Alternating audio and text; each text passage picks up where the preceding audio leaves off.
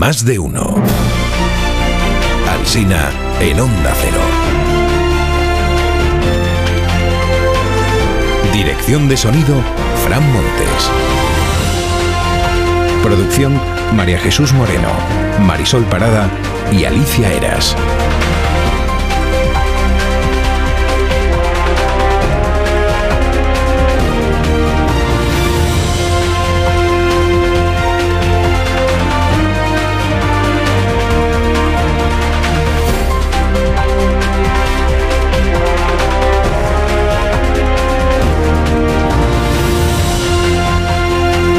Estamos, sí, aquí estamos, en directo, sí, en directo, desde las 6 de la mañana, sí, desde las 6 de la mañana hasta las 12 y 20, no solo, porque estaremos hasta las 2 de la tarde, porque luego empieza más de uno en edición local. Y estamos todos, sí, estamos, no, estamos casi todos, casi todos. ¿Por qué? Pues porque este es un programa que celebra la fiesta nacional, pues contribuyendo a que el país salga adelante. Así que aquí estamos, aquí estamos en el 12 de octubre. Bueno, ¿cómo está el patio esta mañana? Esta mañana. Bueno, entrevisté a Feijo en este programa hace dos semanas y a vueltas con el CGPJ le planteé este posible escenario. La mayoría parlamentaria que integra en el PSOE y su constelación de socios cambia la ley del Poder Judicial para que los vocales del Consejo se elijan por mayoría absoluta y no de tres quintos y así el PP deja de ser necesario y los 12 vocales son de, de izquierdas. Luego reparamos en que el Senado elige 10 de esos vocales y que ahí la mayoría absoluta es el PP. Pero claro, eso también puede cambiarse cambiando la ley del Poder Judicial el PSOE y su constelación de socios podría aprobar que los 12 vocales, los que corresponden a las Cortes, los elija todos el, Congreso, todos el Congreso. Y solo por mayoría absoluta que no tres quintos. Feijóo dijo que por eso él quiere cambiar la ley, pero no tiene mayoría parlamentaria. Bueno, titular del mundo esta mañana. El Tribunal Constitucional facilita a Sánchez el control del CGPJ. Permite que 12 de los 20 vocales se escojan con mayoría absoluta en el Congreso. La puerta o el portillo la deja abierta el tribunal en la sentencia que emitió sobre la limitación de funciones del Consejo. Y dice más, dice más, que la renovación no tiene por qué ser de todos los vocales a la vez, todos o ninguno, que puede ser una renovación parcial. Se pueden renovar solo los que elija el Congreso de los Diputados. Editorial del Mundo, insólita maniobra de servilismo al gobierno. El Tribunal Constitucional expulsa al PP de la ecuación y del consenso. Jordi Juan da por hecho hoy en su artículo de La Vanguardia que Pedro Sánchez será pitado y abucheado en el desfile de esta mañana y cuenta que ministros socialistas admiten en privado que se sienten más a gusto paseando por Barcelona que cuando lo hacen en Madrid. Mira, un buen, gesto de reencuentro, esto no lo dice Jordi, lo digo yo, sería que el gobierno se llevara el desfile del 12 de octubre al Paseo de Gracia de Barcelona. Por aquello de la España diversa y plural y que el anfitrión fuera Per Aragonés el, reencuentro. Y a lo mejor así no pitaban a nadie. Desfile de las Fuerzas Armadas en el Paseo de Gracia. Titula el país, el PP caldea el 12 de octubre arremetiendo contra Sánchez por la amnistía. Eh, verbos en la frase dos, arremeter y caldear. Luego dice que los populares se desmarcan oficialmente de los posibles pitidos, pero ahí van dos frases más en la misma crónica. Dice, se muestran comprensivos con quien pite y los populares no bajan el pistón, sino todo lo contrario, o sea, condenados. De la conversación privada entre Sánchez y Oriol Junqueras ayer, está el Oriol que se ponga, cuenta el diario El País que Junqueras le trasladó al presidente la importancia de seguir avanzando en la política antirrepresiva. No consta que Sánchez le objetara que no cabe llamarle represión a la actuación del Estado, Oriol. Igual porque esa palabra represión la quiere ver Esquerra Republicana en el texto de la ley de amnistía. Analiza Carlos Cue que la llamada es un salto decisivo en la negociación que indica que esta entra ya en su recta final. En la Moncloa no confirman que esté cerrada una nueva llamada, esta vez al líder de Junts per Catalunya. Dice Carlos, dice, ahora falta otro hito decisivo, que es el contacto con Puigdemont, pero esto de ayer hace pensar que en efecto se está trabajando en esa idea. Estamos trabajando en ello, diría andar. Está el Carlos que se ponga también, que se ponga. Y en efecto sería un hito que esa llamada se produjera no recuerdo yo precedente de un presidente de gobierno llamando a un procesado en rebeldía para charlar sobre las leyes que necesita España. Pero igual lo ha habido, igual lo ha habido. El Confidencial informa de que Oriol Junqueras exigió un gesto al Palacio de la Moncloa para reivindicarse frente a Puigdemont, porque está muy molesto con las mandangas de Junts per Catalunya. Las mandangas. En el diario La Razón y en portada, es que pide amnistía, referéndum de independencia, dinero y cercanías.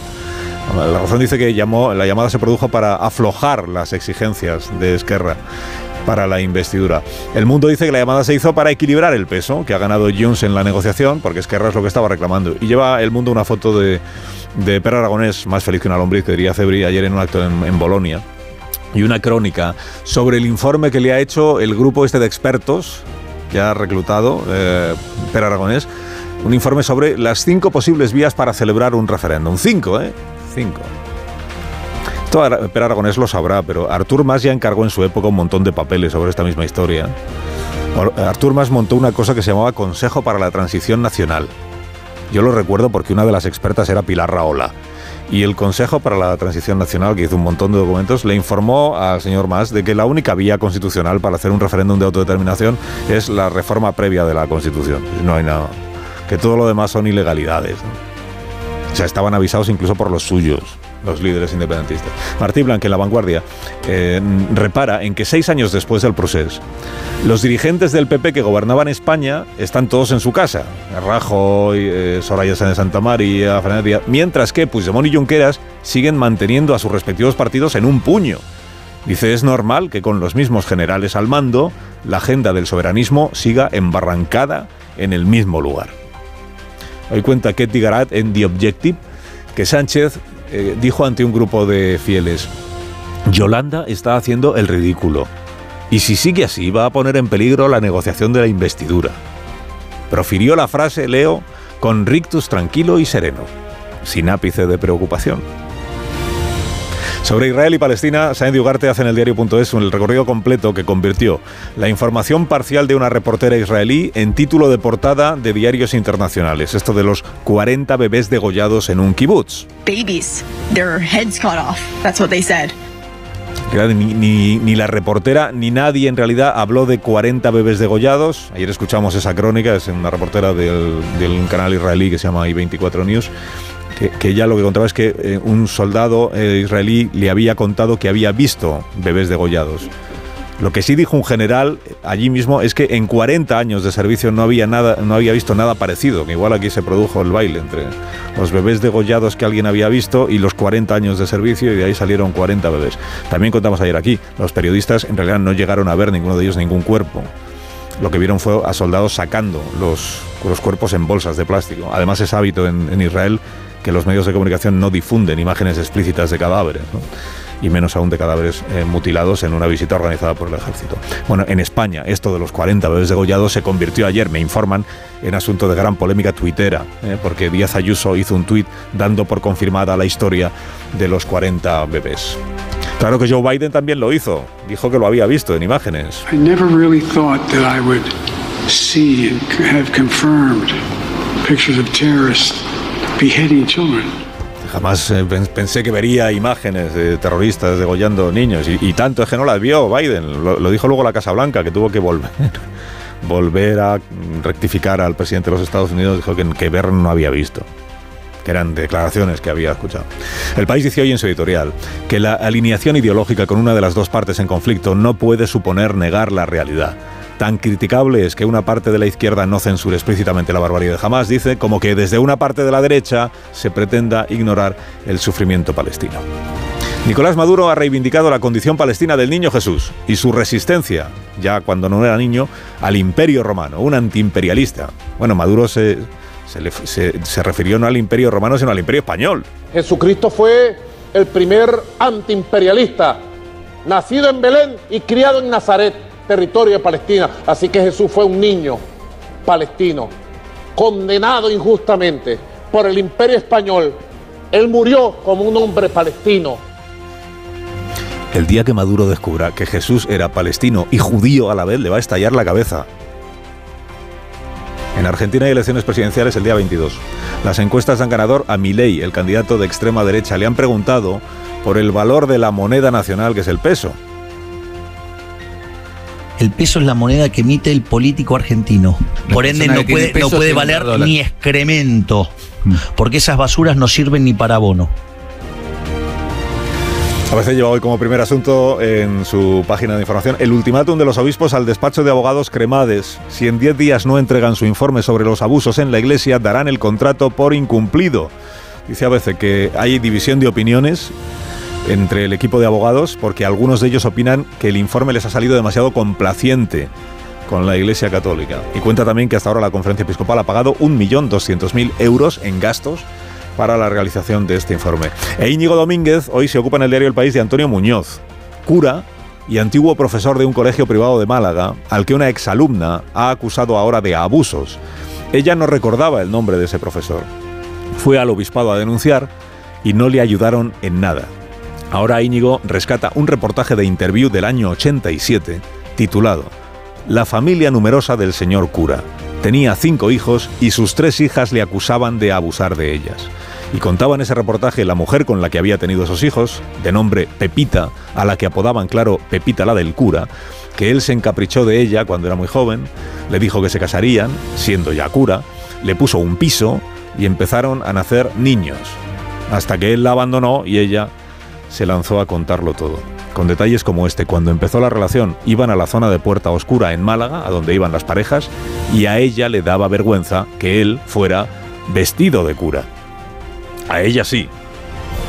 A él no.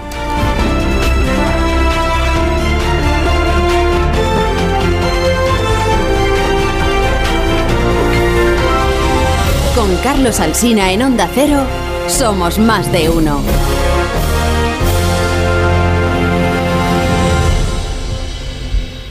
Son las 9 menos 19 minutos, una hora menos en Canarias, y aquí no está el gallo La Torre. A diferencia de lo que ocurre otras mañanas, no de los días festivos, porque los días festivos no aparece ni de broma el gallo La Torre, vamos. Ni aparece aquí ni aparece en su programa, que es lo más grave. Buenos días, Joaquín Manso, y bienvenido. A esta Buenos días. Ayer, ayer llamó un aludido al programa de Rafa La Torre para regañarlo. No sé si, no sé si estuviste Sí, lo iba a contar ahora, pero me acabas de reventar la sorpresa. Eh, buenos días, Carmen Morodo. Muy buenos días. Pues sorpresa para los que no escuchan la brújula. ¿Eh? buenos días, Carmen Morodo. Buenos días, Sergi Sol. Buenos días, Carlos. Buenos días a todos. Buenos días. Buenos días, Marta García ayer. Buenos días. Buenos días, Rubén Amón. Feliz día Buenos días, Rubén Amón. de, de octubre. Buenos días, Rubén. del Amón. mandarinato, ¿no?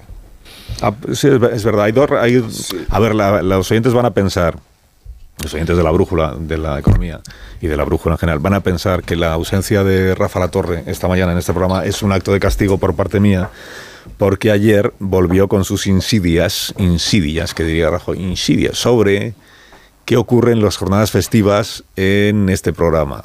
Dijo, Este, como Alsina, tiene ese régimen laboral eh, que es. Yo mañana voy a trabajar como un señor, vamos. Claro, Ob- obviamente, no, como en ah, todas las festivos. sí, sí, ¿no? Al- Alsina tiene un régimen laboral mandarín. Eso es. Entonces, eh, ahí no, hay se ha festivos enterado ni de nada. la abolición de la esclavitud. La brújula, en cambio, no. No se entera una pena porque Bueno, ya la lleva como tiene un- 200 años, pero en fin, no. Tiene un régimen laboral algo extraño por el que trabaja todo el equipo menos el jefe. Ahí, ahí. Está muy bien. Ahí. Sí, lo dice de broma la torre. Lo dice la broma, de broma, ya, ya basta, ya no quiero escucharle más. Lo dice de broma, pero aquí la realidad es, ¿quiénes estamos esta mañana aquí en directo? En directo, desde Di la hora, para que sea. Di la hora. Las 8 y 43 y estoy dispuesto a hacer una foto con la, portada del periódico La Razón de hoy para que se vea que es, que es de. Como fe de vida, ¿no? Como fe de vida. Como fe de vida. Pues Sí. aquí estamos todos, los demás de todos. ¿eh? Eh, menos uno, que es Rafa La Torre. En la brújula esta tarde estarán No. todos menos el director del programa, No. que es Rafa La Torre. Nosotros también. Tenemos Vosotros que- también. Sí. Bien, si queréis, eh, pues en este momento criticar, eh, condenar a la torre. Se habla mucho de Alsina. Repudiar su brújula, comportamiento. ¿eh? Es decir, se habla mucho de ti. Sí, desde hace muchos años, brújula. entiéndeme. Sí, pero, pero Rafa te menciona a menudo. Sí, eso que lo dices en su descargo o al revés. No, no, estoy aquí distante. Vale, ya sabes. Yo Bueno, pero este no es el motivo de que Rafa La Torre hoy no esté en el, en el programa y vaya a estar castigado un tiempo. No es lo que dijo ayer de mí. Es que ayer enfadó al ministro Escribá. Y a mí esto me parece que sabéis que me parece intolerable. Frívolo, es un frívolo. Lo encolerizó, ¿eh? enfadó al ministro Escribá.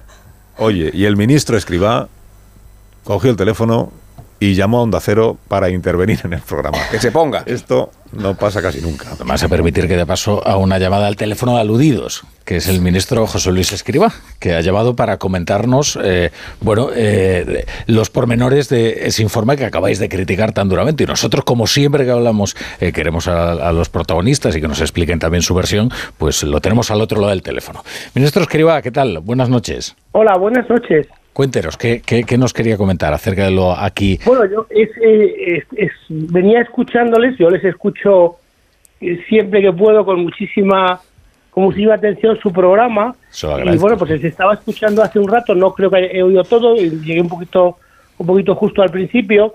Y entonces pues no simplemente quería transmitirles que en un tema como el que están refiriéndose, que es el escenario a medio plazo de, de- de- del gasto en pensiones y de los ingresos de pensiones y de sostenibilidad de la seguridad social, pues me parece que en esta ocasión, con el máximo respeto se lo digo, lo han tratado, lo han tratado con un nivel de frivolidad y de inexactitudes que en algún momento, quizá hoy no, porque esto llevaría una digamos a una revisión de muchos elementos que han planteado ustedes Bueno, que el- eh, ameritaría yo creo que en algún momento Ameritaría, que- dice el ministro, que yo estuviera en el programa para dar la réplica. Bueno, quienes quieran escuchar, de que no lo escucharan anoche, el pasaje completo, el episodio completo, lo tienen en, en la Son página web. en la 11 app, en- minutos, en buenísimos. El ministro hoy estuvo, a mí me parece espléndido, espléndido. Y por eso yo creo que Rafa La Torre tiene que reflexionar y por eso no está esta mañana, le, le he dado un tiempo. El ministro estuvo espléndido. No Llamas, a, rencor en llamas a la esto, radio. ¿eh? No hay Entras rencor. con la mayor de las educaciones diciendo, perdón que no quiero molestar a nadie, pero he escuchado cosas que me han parecido frívolas Sí. y que querría yo... que- No dejo de ser el ministro concernido. Sí, sí, por supuesto. claro. Frivolidad, falta de rigor, pues si él lo interpreta así, y seguramente pues no es el único, ¿eh? pues él llama a la radio y, y ojalá todos los ministros hicieran lo mismo. Manso, tú eres el primero que habló de este episodio. ¿Con qué intención? De, de No. poner en un aprieto a Rafa La Torre también. No, no, no, al contrario, de subrayar la influencia del programa La Brújula, uno de los mejores de la radio que se hace en España. Es decir, que lo escuchan los ministros en directo e intervienen. ¿Tú crees que es mejor eh, la brújula que este? o- Yo afortunadamente esto- estoy en los dos y tengo que decir también Se que uno de los más Manso. uno de los más honorablemente regañados por el ministro fue el señor Segovia. Pues no paraba de decir el ministro. He escuchado al señor Segovia que decía no sé cuánto. Y estaba el señor Segovia manteniendo alto el pabellón, sí señor. Alcina, hablas de esto como si en este programa nunca se hubiera enfadado al señor Escriba. Sí, sí, pero por eso me parece fatal que se le siga enfadando. Es decir, ya estamos escarmentados. Y... Pero mira, el ministro si- sigue viniendo al programa y sigue respondiendo a lo que se le pregunta y él... Eso me gusta Pero muchísimo. además a mí, a mí me bien. parece perfecto que si un ministro cree que se han dado se ha hecho un, se ha hecho un enfoque eh, mal enfocado se han dado Frívolo, da- ha dicho frívolo. frívolo o un dato que es erróneo y tal yo sinceramente creo que es quien quien más sabe de la reforma de las pensiones en España es quien la ha hecho que es él, quien la ha diseñado, es él. Y los demás, pues igual a veces es verdad que tenemos un. Pues nos podemos confundir o equivocar. Y si un ministro se enfada, que llame a la radio, que eso además Es verdad que hubo un poco de... da una vida al Mejor el programa. que llama que el que no se pone. Hubo un poco de, de cachondeo, a lo mejor, no sé si frivolidad en las palabras del ministro, con respecto a lo verosímiles que puedan ser las proyecciones en las que basa el, el ministro la viabilidad de las pensiones. En Mm. creer que la economía va a crecer a 2050 al 2%, cuando ah, es una media muy superior a la media real, que la productividad española va a triplicarse, Y que el paro va a estar por debajo del. que el, que, eh, del 5%, que vamos a llegar a un, a un- sí, que, que del 15% va a bajar al 5 y que el Bueno, gasto en, el- pensiones a ver, en apenas el- se va a en incrementar. último año de En el último año de Zapatero, no me quiero equivocar. Eh, en el Sí. último año de Zapatero la tasa de paro estaba en el 7 y pico por ciento. ¿eh? Estábamos en Sí, lo que se llama. En España eso se llama pleno empleo, porque baj- bajar de ahí nos parece ya imposible. Pues- Es la, la duda razonable de Esa fue la si promesa son, electoral del Partido Socialista.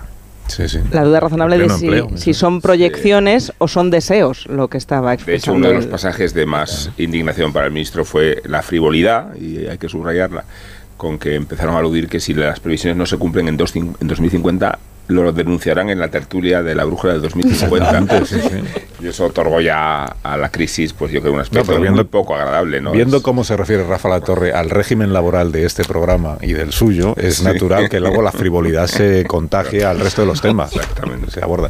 Bueno, dejadme que salude al presidente de Aragón, que nos visita esta mañana, Jorge Azcón. Buenos días. Muy buenos días. Y exalcalde de Zaragoza. Está hoy en Madrid como. Debuta como presidente autonómico en los actos del 12 de octubre. Esa es la idea. Ya. Y echa de menos estar en Zaragoza, porque igual era más entretenido, ¿no? Bueno, la verdad es que es lo primero que tengo que hacer, invitaros a Zaragoza. Es decir, porque hoy que trabajáis, eh, el fin de semana seguro que tenéis fiesta, son las fiestas del Pilar. Está por ver. Joaquín nos habrá dicho que viene ya. Es decir, Joaquín viene estas fiestas del Pilar, es un fijo de las fiestas del Pilar. Y de las fiestas en general, créame. y de la Romareda, de todo eso soy fijo. Y eso es eh, eh, lo primero que hay que hacer, aprovechar para felicitar a las Pilares e invitar a todo el mundo a que venga a las fiestas del Pilar, que no hay nadie que haya venido y que luego hable mal de las fiestas del Pilar. Usted estaría mejor. Así es, así es. Pero me toca estar aquí. Estaría mejor, pero me, me toca estar aquí. Es verdad. O sea, es decir, en Zaragoza estamos en fiestas. Bueno, sabe usted que hay presidentes autonómicos que no vienen. Es que dicen, ya, ya ni siquiera, yo creo que ya ni siquiera dan razones para no venir, porque en otros tiempos mm, por lo menos lo justificaban o decían alguna Ahora ya se da por hecho que Urcuyu y Per Aragonés, el presidente de la Generalitat de Cataluña, no, no asisten. Se da por hecho que no asisten ya de oficio. O sea, Bueno, lo que pasa es que cuando tú aceptas ser el presidente de tu comunidad autónoma, sabes que eres el mayor representante del Estado en tu comunidad autónoma. Es decir, tú representas a la Administración General del Estado en tu comunidad autónoma. Y si quieres ser presidente, quieres serlo con todas las consecuencias. No eliges que sí y que no, ¿no? Y por tanto, lo que hoy toca, el día 12 de octubre, es eh, estar eh, en el acto y en la patrona de la hispanidad y de España. Aunque también sea la de Zaragoza y la Virgen del Pilar.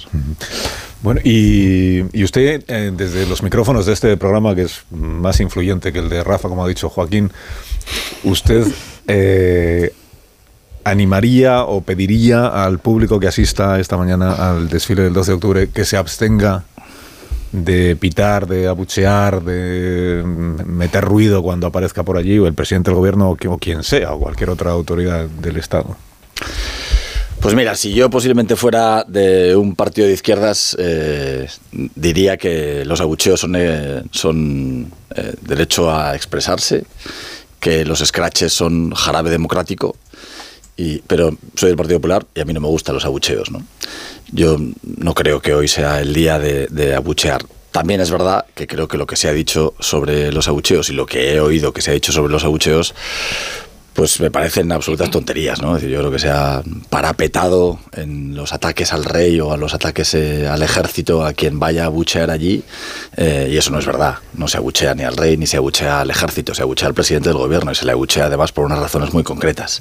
Y es que, evidentemente, Pedro Sánchez está haciendo lo que está haciendo con la política de este país y en ese desfile, en este desfile que va a tener lugar esta mañana, como bien decías, Carlos, van a estar eh, eh, representantes del Partido Popular, representantes del Partido Socialista, pero ninguno de los socios de Pedro Sánchez va a estar en el desfile. Bueno, de, de sumar, sí. De sumar Podemos, sí, los ministros están. Que tengo entendido, vamos. Ninguno Lo de por hecho. los socios parlamentarios de Sánchez va a estar esta mañana en el, en el desfile. ¿no? Por lo tanto, a mí no me gusta, pero estoy convencido de que los abucheos, eh, por desgracia, también gustan o no gustan en función de que apoyen o no eh, eh, al partido político o la ideología a la que pertenezcas. Bueno, ¿cómo ve Jorge Azcón al presidente de su partido, al, al señor Núñez Fijo, que estuvo aquí hace dos semanas, creo recordar? ¿Le ve ya resignado a, resignado a cuatro años de oposición? ¿no? Bueno, yo, yo, soy, yo estoy convencido de que Alberto Núñez Feijóo va a ser el próximo presidente del gobierno de España. Y es verdad que eh, quizá ahora, cuando estamos pendientes de una investidura, pueda ser, pero lo he dicho muchas veces, esto es lo que pasó en el 93. En el 93 es verdad que Aznar pensaba ganar las elecciones y no las ganó, pero en el 94 se ganaron las europeas, en el 95 se ganaron las municipales y autonómicas y en el 96 Aznar fue presidente del gobierno. Y es verdad que ahora el Partido Popular y Alberto Núñez Feijóo eh, eh, eh, pensábamos ganar y las hemos ganado. Y las hemos ganado, pero va a haber una mayoría parlamentaria, tiene toda la pinta de que va a haber una mayoría parlamentaria que va a investir a Sánchez con un precio absolutamente indeseable. Pero creo que Alberto Núñez Feijóo acabará siendo presidente del gobierno, porque las condiciones que hoy tiene la política en, España, lo que está ocurriendo en la política en España, va a tener consecuencias, no me cabe la más mínima duda. Si Sánchez hubiera incluido en su programa electoral que estaba dispuesto a darles la amnistía a todos sus socios parlamentarios, dudo mucho de que el resultado fuera este. Y conforme los españoles vayan conociendo qué es a lo que está dispuesto Sánchez y a los pocos límites o ninguno que tiene este presidente del gobierno, la democracia en España funcionará y habrá un cambio de gobierno. Señor Feijóo, cuando estuvo aquí, eh, admitió que el no haber alcanzado um, votos y escaños suficientes como para ser investido, o no haber alcanzado la mayoría que él esperaba, eh, se debió supongo que entre otras razones, pero él mencionó esta, de los pactos regionales con Vox. Los acuerdos que durante la campaña electoral alcanzó el PP con Vox en la Comunidad Valenciana, eh, acuerdos para, en, algunos casos para que entrara Vox en el gobierno, en el caso de mm, Baleares creo recordar que no. ¿no? Eh, la Comunidad Valenciana, eh, Extremadura, mm, Baleares. El caso de Aragón es distinto porque usted el acuerdo lo alcanzó después, ¿no? Si no, si no me equivoco. Eh, le, le, pregunto por este asunto. ¿Usted comparte ese análisis de que haber cerrado acuerdos con Vox en campaña electoral disuadió a votantes o a potenciales votantes de Feijóo de darle su apoyo en la medida en la que lo último que desean es ver a Santiago Abascal de ministro de vicepresidente del gobierno de España? Yo, yo lo que comparto es que en Aragón, como en otros muchos sitios, yo lo hice antes de la campaña electoral incluso. Eh, ofrecer un acuerdo a la MAN para que quien fuera la fuerza más votada nos pusiéramos de acuerdo y gobernáramos. Pero no fue posible. Y por tanto las, elecciones arrojaron un resultado en todas las comunidades autónomas y los estatutos de autonomía establecían distintos plazos para la formación de gobierno.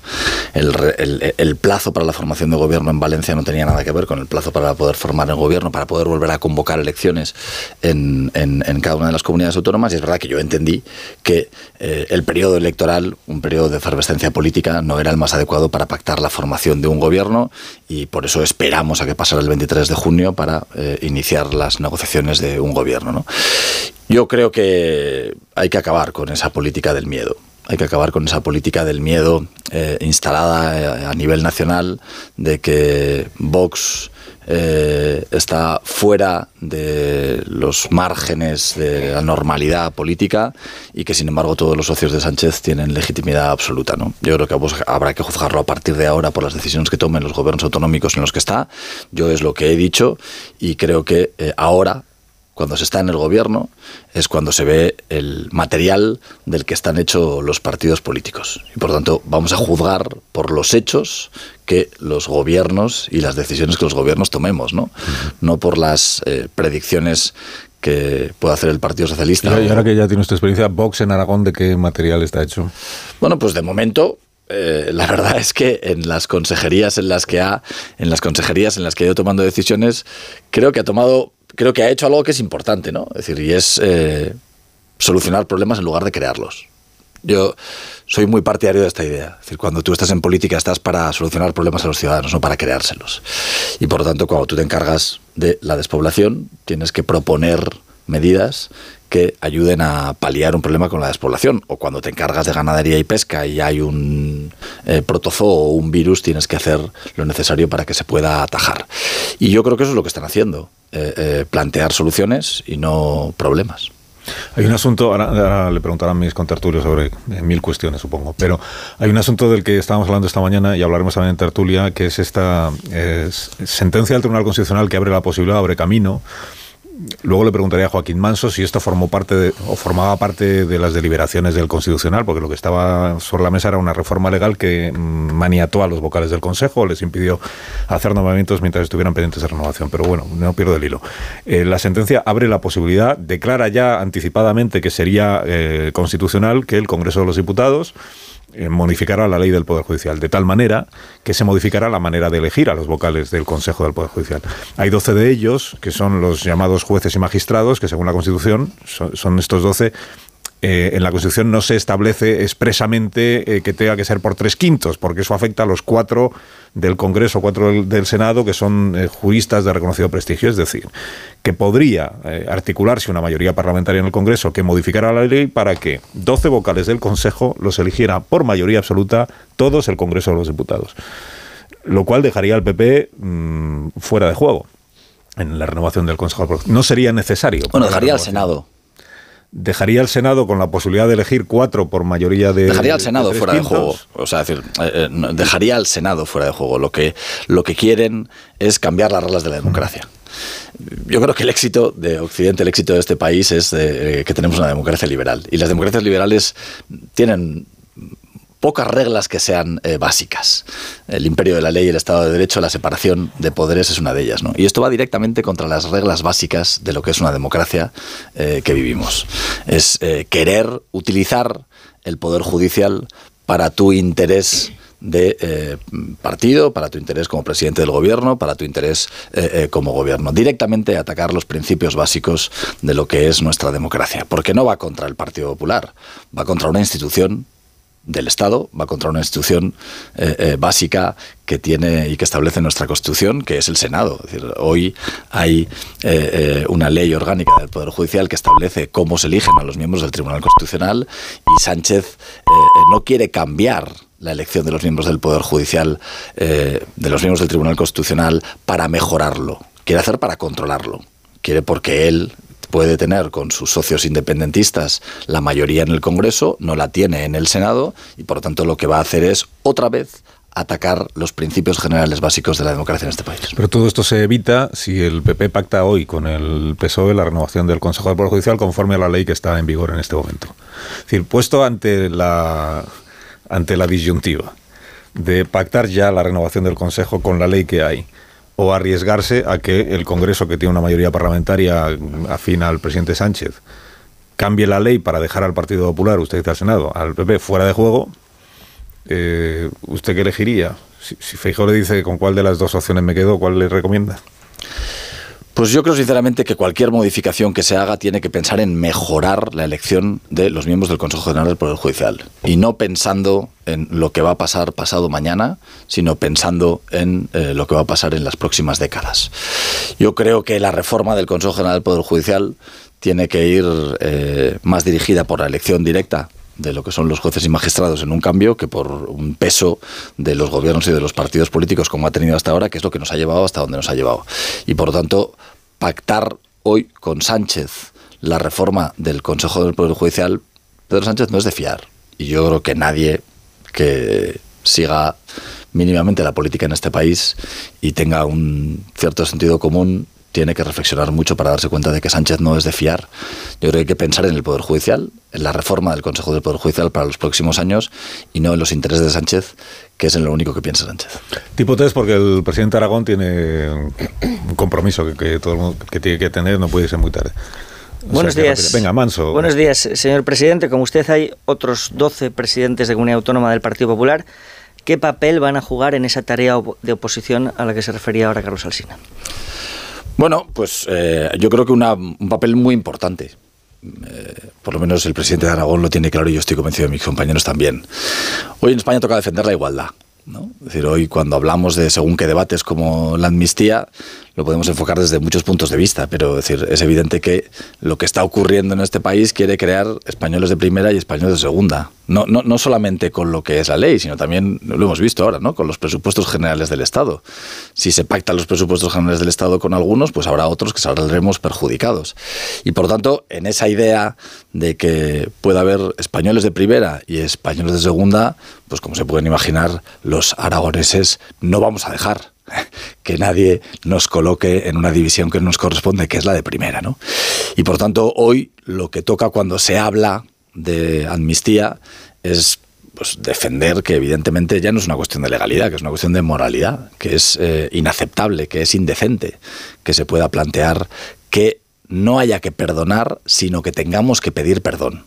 Decir, no, no, no que los indultos perdonen, sino que al dar una amnistía seamos nosotros los que tengamos que pedir eh, perdón porque hubo quien escupiera a los policías, porque la familia del niño de Canet eh, se equivocó al defender la educación en eh, castellano o en tantas y tantas cosas que hemos visto. Yo si tengo algo claro es que hay que defender la igualdad y defender la igualdad es que los aragoneses no vamos a pedir perdón por defender la Constitución.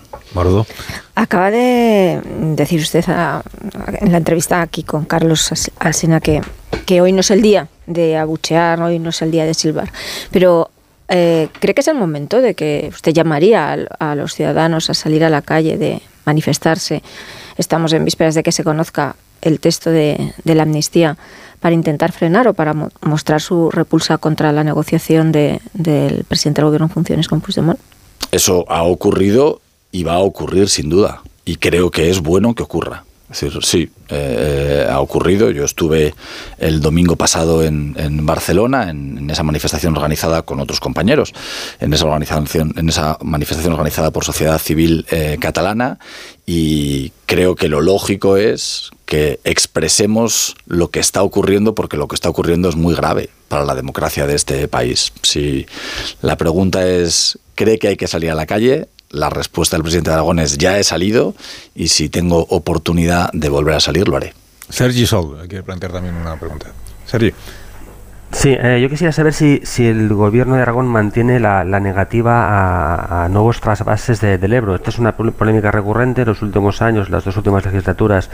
Pues el gobierno de Aragón se ha manifestado en contra y me gustaría saber cuál es en estos momentos la, la posición de, del gobierno aragonés.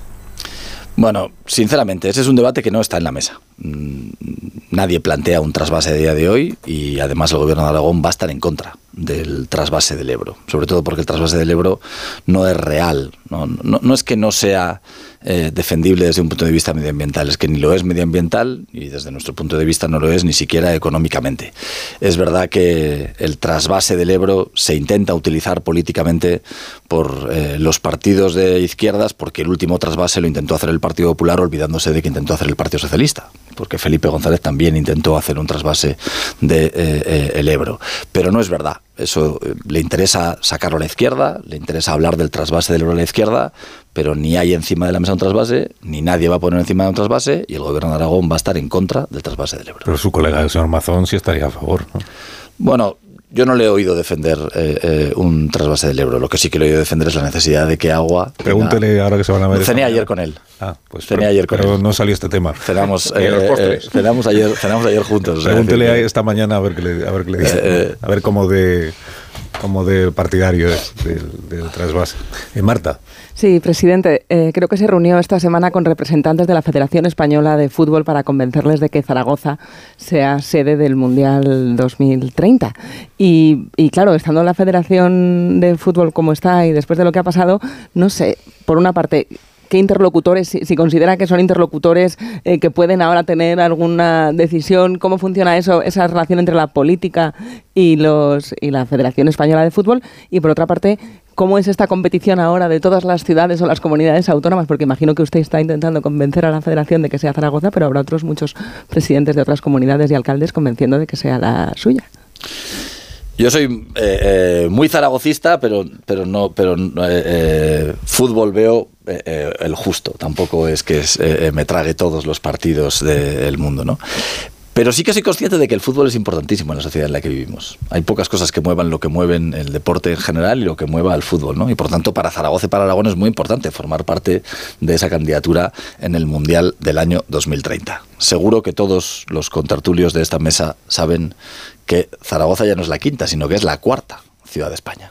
Es decir, eh, eh, tenemos más habitantes que Sevilla y, por lo tanto, como la cuarta ciudad de España no va a estar dentro del Mundial. El otro día, en broma, con los eh, representantes de la Federación Española de Fútbol, decía, me río yo del independentismo catalán si a Zaragoza no nos ponen eh, eh, como sede del Mundial de Fútbol. Eso van a ser manifestaciones en la calle. Quiero decir que es realmente importante que vamos a participar en un acontecimiento planetario, nuestro país, y la proyección que eso le da a nuestra ciudad y que le da a nuestra comunidad, queremos aprovecharla, es verdad. Es decir, ¿Y que se elija o no Zaragoza depende del número de habitantes de Zaragoza o de cuánto dinero aporte la ciudad a la federación? No, depende de que tenemos aeropuerto, depende de que tenemos aves, depende de que tenemos una infraestructura hotelera eh, eh, pues muy potente, depende de que vamos a construir un nuevo campo de fútbol para que se eh, pueda celebrar, depende de que una ciudad de la importancia que en estas ocasiones lo suele dar el tamaño,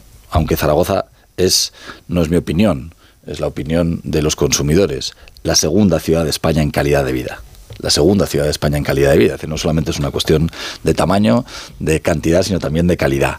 Y es verdad, es importante. Es decir, yo creo que en el año 2030, cuando aquí se juegue un mundial, si en nuestra ciudad y en nuestra comunidad autónoma no fuera una de esas sedes, pues quien se hubiera opuesto, quien no hubiera arrimado el hombro, quien no hubiera hecho todo lo posible porque eso ocurra, se tiraría de los pelos y yo no estoy dispuesto a hacerlo y por eso eh, nos adelantamos la alcaldesa y yo para hablar con los actuales responsables de la Federación Española, que son los que dentro de muy pocos días van a tener que decidir eh, las sedes que en España acogen ese Mundial de Fútbol, sí, es La- otra obligación. La última es de la, última pregunta es de Amón. Bueno, Zaragoza fue sede del Mundial del 82 y hubo tres partidos. Y los hondureños se hicieron muy populares en Zaragoza. Pero no le voy a preguntar por el pasado, sino por el futuro, porque ha inaugurado usted la entrevista diciendo que Núñez Fijo será el próximo presidente de gobierno. Le pregunto cuándo.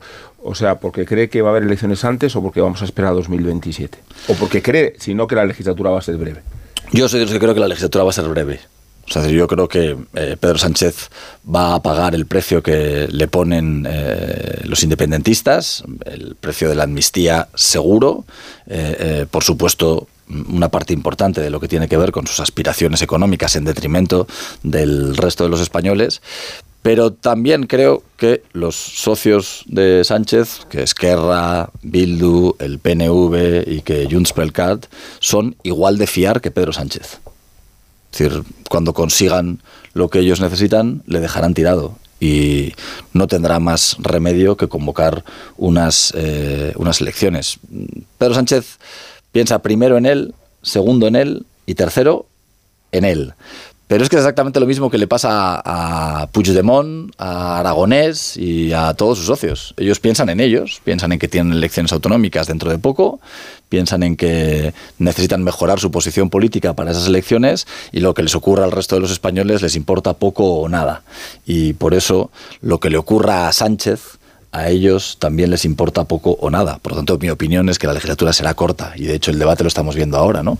Estamos viendo cómo eh, el Partido Socialista y Pedro Sánchez quiere vincular la concesión de la amnistía a la aprobación de los presupuestos, ya que dure cuatro años y, y Esquerra Republicana de Cataluña le ha dicho que eh, partido a partido que presupuesto a presupuesto y que además he oído esas declaraciones en las que Rufián, eh, con el que se puede compartir o no políticamente, pero no, no, no, no miente cuando dice que hace un tiempo la amnistía era una quimera y que van a por el referéndum, ¿no? Y que hoy la amnistía la han conseguido y que si Pedro Sánchez necesita otra cosa para volver a ser presidente del gobierno, volverá a cambiar de opinión.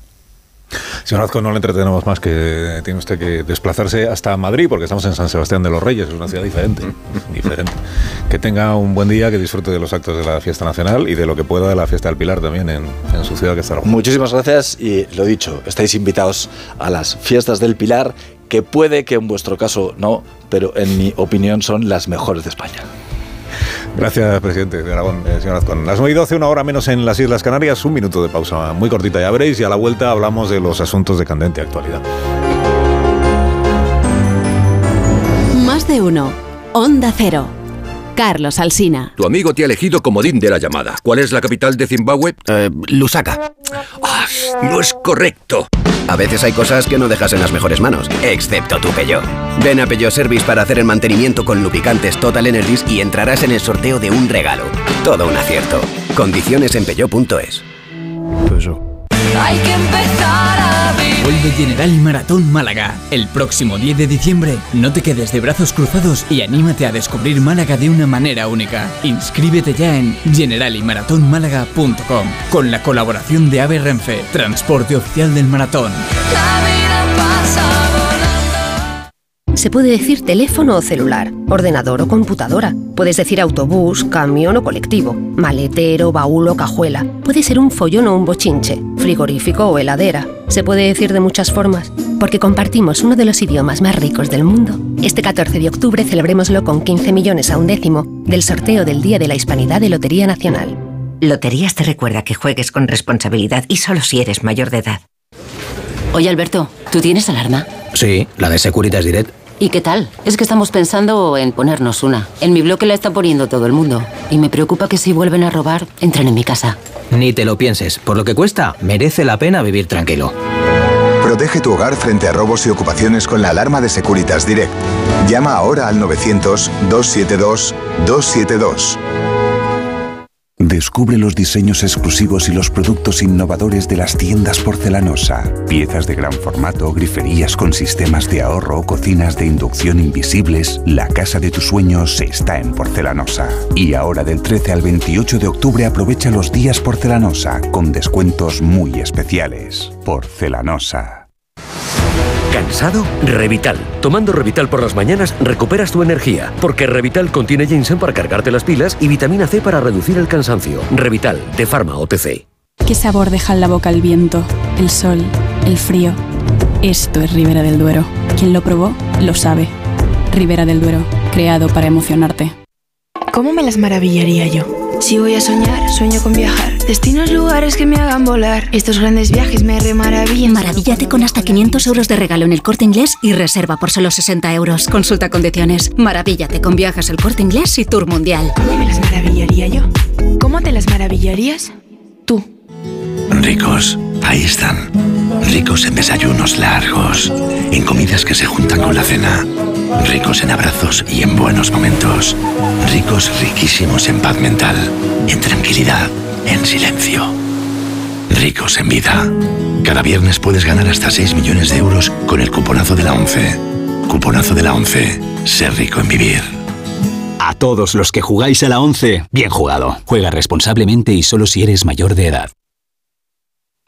La Terra Alta, una comarca catalana que pertenece a las Terras del Ebra y es reserva de la biosfera, un distintivo que se percibe en la forma de vivir, en sus senderos y rutas en bicicleta y en sus vinos y aceites, pero también en las cicatrices de la historia, marcada por la batalla del Ebro y la Guerra Civil.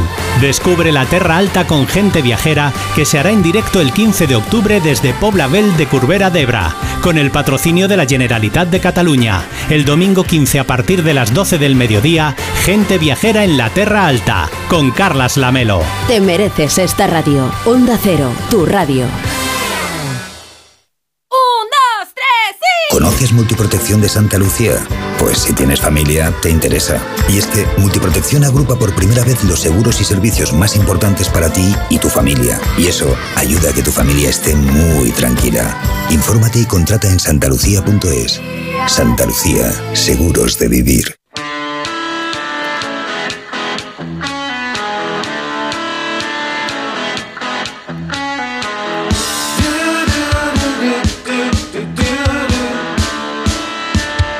Tener un pequeño negocio no significa comunicarte solo por correspondencia, significa darte a conocer a través de Internet. Y en Orange Empresas te ayudan, Alicia. Te ayudan, por ejemplo, a crear tu página web profesional y mejorar tu posicionamiento en Internet para aumentar tu visibilidad y conseguir nuevos clientes. Llama al 1414. Las cosas cambian y con Orange Empresas tu negocio también. Más de uno en Onda Cero.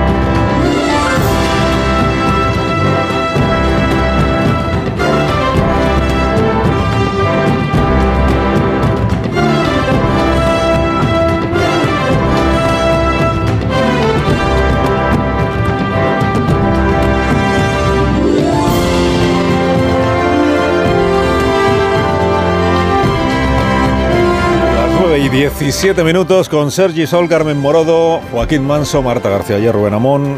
Analizamos las cuestiones de esta jornada eh, y hoy como es el día de España, que es una monarquía parlamentaria, pues hay eh, más democracia que nunca en esta tertulia. Entonces, eh, empezad por donde, por donde queráis. El asunto que os parezca pues igual más interesante. Está el desfile con Leonor y las ausencias que comentábamos ahora con Jorge Azcón. Está la negociación para la investidura con la llamada de Sánchez a Junqueras. Está lo del CGPJ y el Tribunal Constitucional, que abre un camino que vamos a ver si el gobierno y sus socios quieren o no quieren empezar a recorrer. Esto último es interesante. Esto último es interesante. Empiece manso, ¿no? Muy bien. Ah, lo dice Morodo para sacudirse la No, no, lo digo, hombre, Dice, por, bueno, por deferencia. hable, Lo más interesante, pero no quiero hablar de ello. ¿no? No, yo después de manso. hable Manso, que es el director del periódico que lo trae. Pues, Buenos días. Pues, ¿Cómo buenos días? Buenos días. Ahora, Que no es- horas no es- ya. no es ponencia, no es ponencia. Ni comparecencia.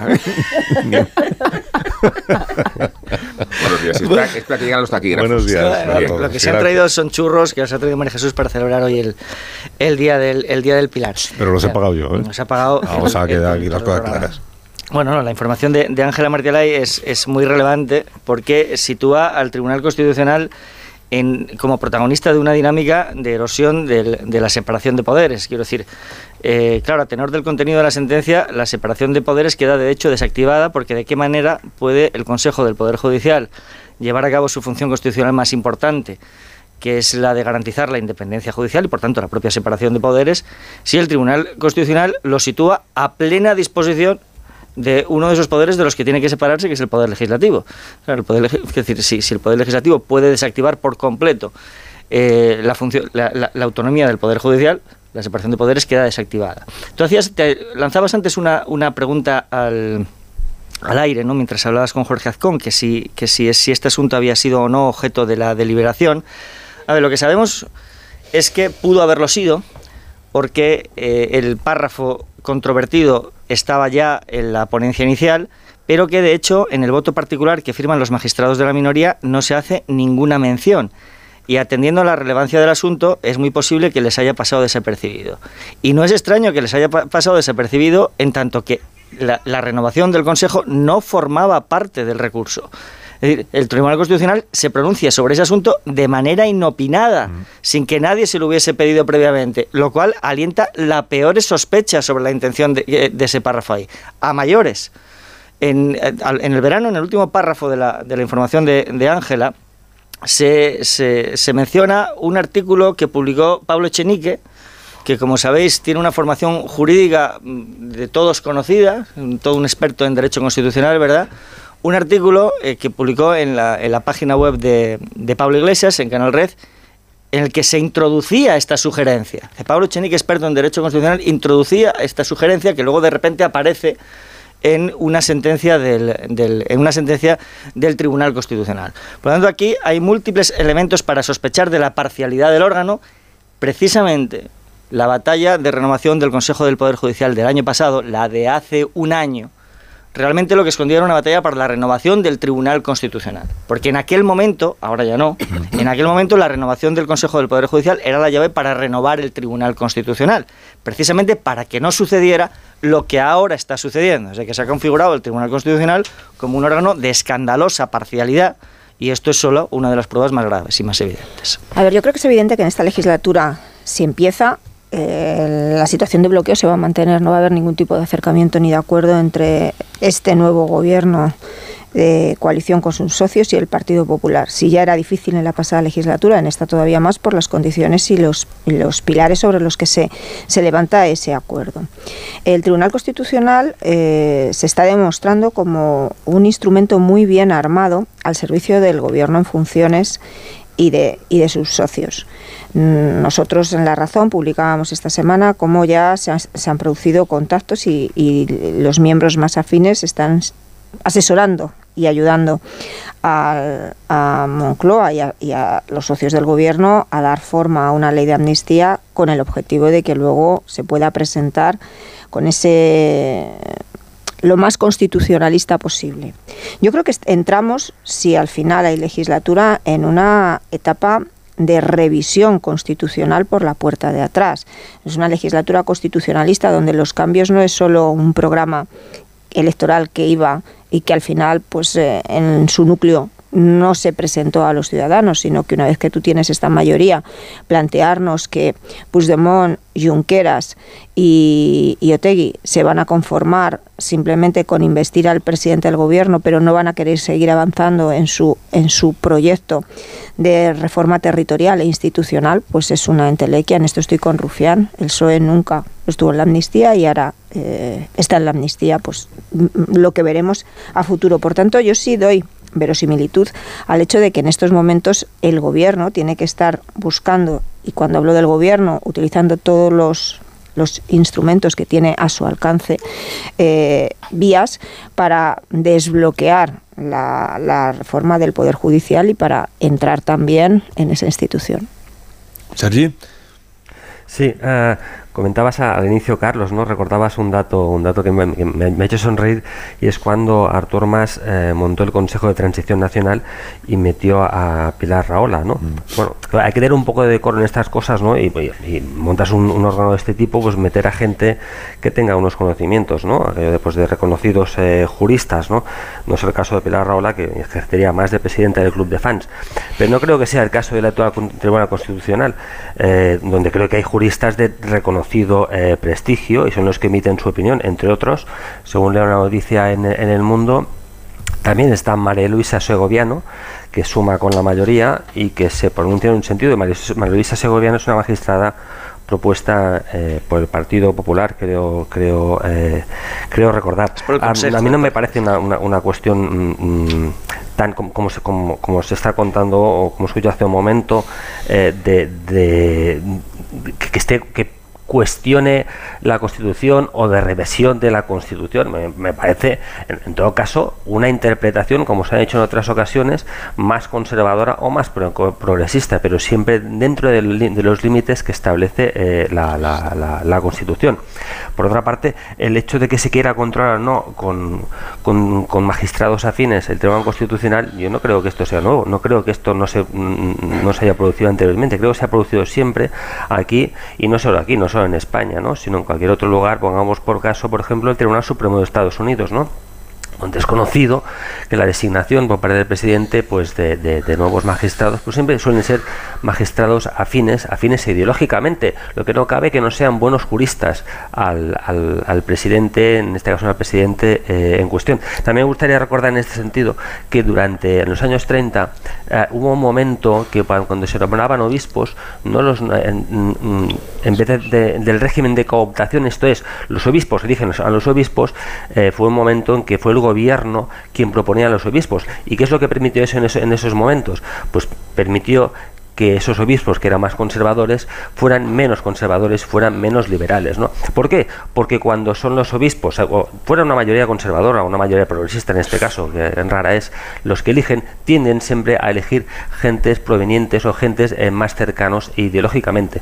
No, no, no, no me parece una cosa sí, pero fíjate, rara, ni sorprendente, eh, eh, ni que vulnere constitución alguna, nada. Fíjate el arabesco que has tenido que construir para dar forma a un argumento que pasa por las analogías con el, constitucional americano y la designación de los obispos de 1930. Y, y esto sitúa muy bien cuánto hay que forzar el texto constitucional para que la amnistía nos encaje y cómo hay un adjetivo que es eh, pacificador y maravilloso que es progresista porque debajo de progresista eh, eh, sitúas argumentos que nada tiene que ver con el progresismo sino con la flexibilidad de una constitución a una iniciativa política para obtener una aritmética parlamentaria. Eh, entonces, cuando hablamos de la, de la estupor que produce los ataques a la separación de poderes, los ataques a la separación de poderes se pueden producir en todas las direcciones. Y este es un movimiento del Constitucional que ataca la separación de poderes desde la iniciativa del Tribunal Constitucional hacia la... la desde la iniciativa, hacia La, exactamente. luego, luego sí. cuando hablamos de la de la falta de reputación de las instituciones es que todas ellas incurren en, en los ataques a la separación de poderes y el, y el, Constitucional está atacando la separación de poderes poniéndose al servicio de la iniciativa de un presidente del gobierno no, que no, necesita no, ciertos la, la, Aquí la novedad la has subrayado tú muy bien, es decir, que la iniciativa parta del propio órgano. Sí, nadie, eso, se lo había, nadie se lo había planteado en el recurso. Pero, Esta es la gravedad del ya, asunto. Pero, Joaquín, ¿sabes qué, qué, qué predispone esto?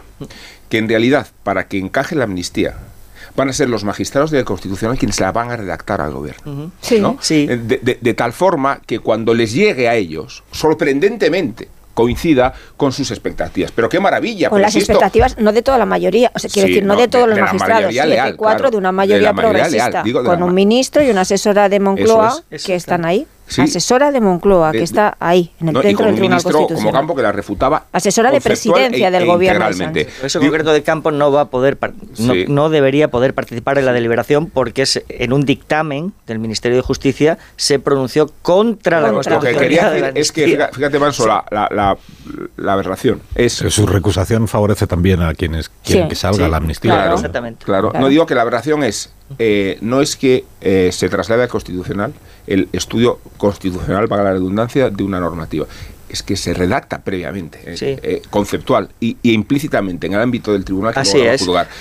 y entonces, es, esta es la. la, la y esa es la novedad también. Y me pregunto aquí dónde está el progresismo. Esa es también la novedad respecto, yo digo por refutar lo que decía Sergi, respecto de situaciones anteriores en las que siempre en el Tribunal Constitucional, en tanto que es un órgano que tiene una composición en muy buena parte política, se metían magistrados afines. Pero en el acontecimiento político más relevante de las últimas décadas, que fue el Estatuto de Cataluña, la sentencia no salió conforme a lo que le interesaba al poder político, porque se mantenía una mínima apariencia de independencia y de, imparcialidad. Eso se ha roto completamente en el momento en el que se introduce en el Tribunal Constitucional, como ha dicho Carmen, a una asesora del Palacio de la Moncloa y a un miembro del Gobierno. Y podríamos extendernos en el currículum del resto de, lo- de los magistrados del bloque progresista, pero entiendo que esto aburriría, mucho a la audiencia. Hay otra cuestión respecto de, esta sentencia. Yo seguramente no sepa tanto derecho, seguramente ninguno de los miembros de, esta mesa sepa tanto derecho como los, magistrados del bloque progresista del Tribunal Constitucional. Pero es notorio que la Constitución no quería esto que dicen cuando configuró el Consejo del Poder Judicial. Es decir, la renovación de los órganos constitucionales se establece con participación de todas las cámaras y con mayorías reforzadas como expresión de la vigencia de los consensos constitucionales. Tiene un sentido. Es decir, lo que quiso el constituyente no es lo que el constitucional dice ahora que dice. Y como sé que ellos saben más derecho que nosotros, sé que esto ellos también lo saben. Bueno, pero ellos tienen también otros intereses que a nosotros como periodistas se nos presupone que, que no que tenemos una independencia. Y comparto eso que estabais diciendo ahora de la preocupación por la, por la salud de las instituciones y hoy es que es 12 de octubre, es un día en el que se va a hablar mucho de instituciones y se honran las instituciones y están en un claro deterioro.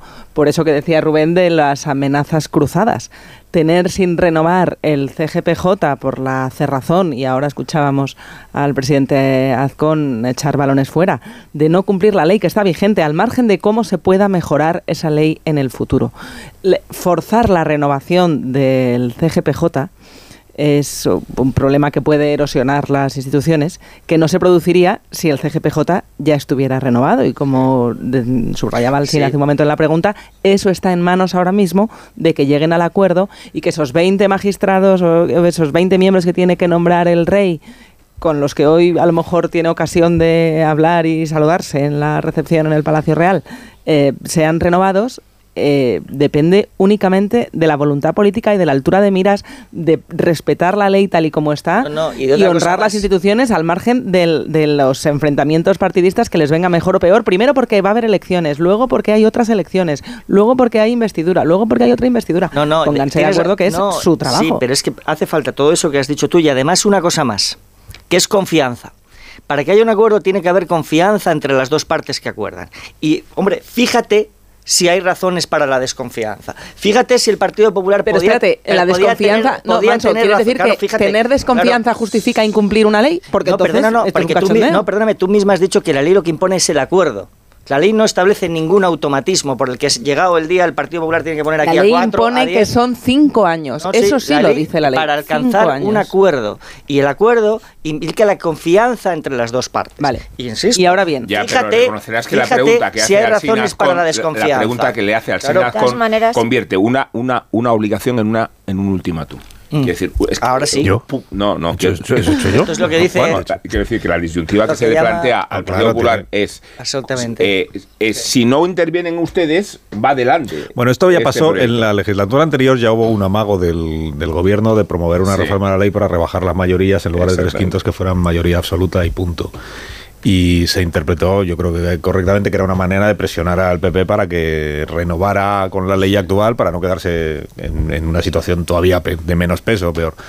Aquel amago no prosperó, se dijo en su momento porque en Europa no lo entendería, ¿no? Porque la Comisión Europea, Bueno, el famoso pronunció- comisario Reinders, que es, es. una- Y Vera, y Vera Yurova, los dos. una de las figuras más relevantes de la vida política española, que es el comisario Reinders, eh, que incluso viajó a España y todo. Que el comisario dijo, hombre, eh, esto no parece tal. Y entonces que ahí el gobierno reculó. Esa es una interpretación que dimos en aquel momento. Es verdad que los gobiernos, y el presidente nuestro sobre todo, cambia de opinión. Y entonces en esto también ha podido cambiar de opinión. Y que entonces eh, ahora sería capaz de ir más allá de lo que Yo, a ver. amagó con ir en la legislatura Carlos. anterior, diga lo que diga el comisario tengo- Reinders. y que el no comisario Reinders en junio del en- en- en- el comisario Reinders en junio del año que viene se va se va a su casa es decir que se renueva Eh, hay unas elecciones y se renuevan todo la- el Parlamento Europeo y la Comisión Europea vete tú a saber a quién, Como no comisario de justicia duda- podría proponer el gobierno de España, por ejemplo, Mm, como le toca a claro. un comisario, pues el de justicia. A ver, Y es que yo creo- a Lola Delgado. Lo de Eso- antes, eso está lo de antes es pantalla ya pasada. Ya no vamos a volver a abrir, volver a abrir el debate de si va a haber un acuerdo entre el Partido Popular y el Partido Socialista para renovar el Consejo General del Poder Judicial. Es que es, es melancolía. Eso, esa pantalla ya No, está totalmente Carmen, pero la pasada. Vamos a exigencia mirar de que lo hagan- Vamos a mirar No, a- no, a- eh, el incumplimiento a de lo que tiene que cumplir sigue No, vamos a vigente. mirar al futuro. Eso, ese, ese, ese- esa exigencia existe, pero además están cambiando también muchísimo el contexto. Estamos hablando de un gobierno que va a ser investido posiblemente con el apoyo y negociándolo de un prófugo de la justicia española. Entonces, partiendo de ahí, eh, yo creo que ese principio de la separación de poderes es clave es clave en esta legislatura. Pedro Sánchez está trasladando la última reunión de su ejecutiva, así lo hizo a, a su entorno y a quien le preguntaba qué tal van las cosas, él vende una tranquilidad absoluta, incluso les desmiente esas informaciones que estamos eh, que corren sobre si en dos años él se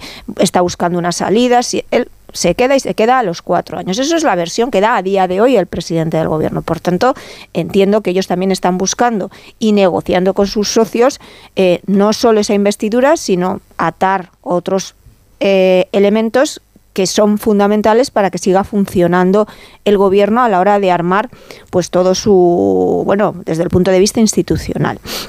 De hecho, esa independencia del poder judicial independencia y separación de poderes, ojo que también puede ser clave en Europa, que yo creo que ahí también se va a dar una batalla en Bruselas a la hora de plantear cómo se revisa, no solo por el tema de la malversación, cómo se revisa la decisión que se tome en España en relación a la amnistía y a Puigdemont.